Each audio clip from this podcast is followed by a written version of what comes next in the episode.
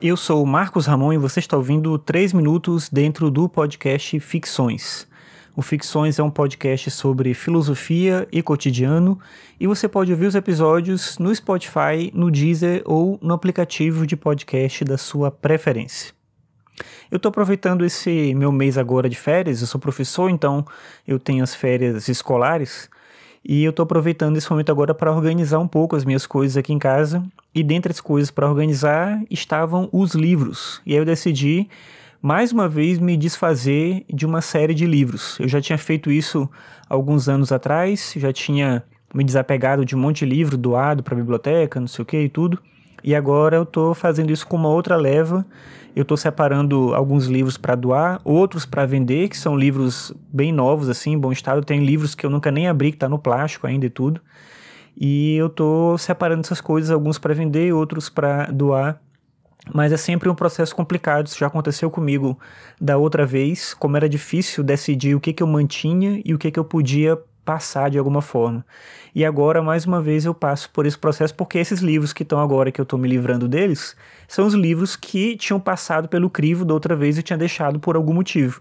E é curioso isso porque, lembrando agora, de vez em quando eu olho para algum livro assim, e eu penso, mas por que, que esse aqui ficou e aquele tal outro livro lá eu já tinha me desfeito dele, né? Então é meio curioso o como isso, né? E a falta de um critério objetivo para isso. Eu tento, por exemplo, como eu estou lendo muito mais no Kindle hoje em dia, eu tento fazer também essa análise. Se eu tenho um livro que ele já tem versão em e-book digital que eu posso comprar na Amazon, então a minha ideia é me desfazer do livro físico e poder comprar ele lá na Amazon. Mas eu tenho uma série de livros que são livros antigos, de edições antigas, que não foram relançados, que não tem como você encontrar facilmente.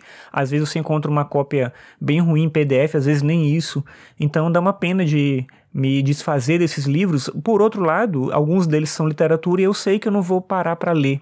Assim, pelo menos com uma frequência. Alguns eu não vou ler nunca, mas essa coisa de ter, por que, que eu tenho que ter isso? Eu já li esse livro e eu quero ter esse livro porque ele é um livro raro, é um livro difícil de achar, é um livro que não está disponível, mas eu não vou ler.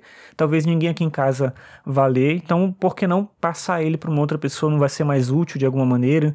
é sempre um processo complicado. Eu lembro do Vargas Llosa, ele tem um livro que chama Os Cadernos de Dom Rigoberto. Eu já comentei isso aqui em algum episódio, eu não sei se do Ficções ou na época do Ano Bissexto, enfim.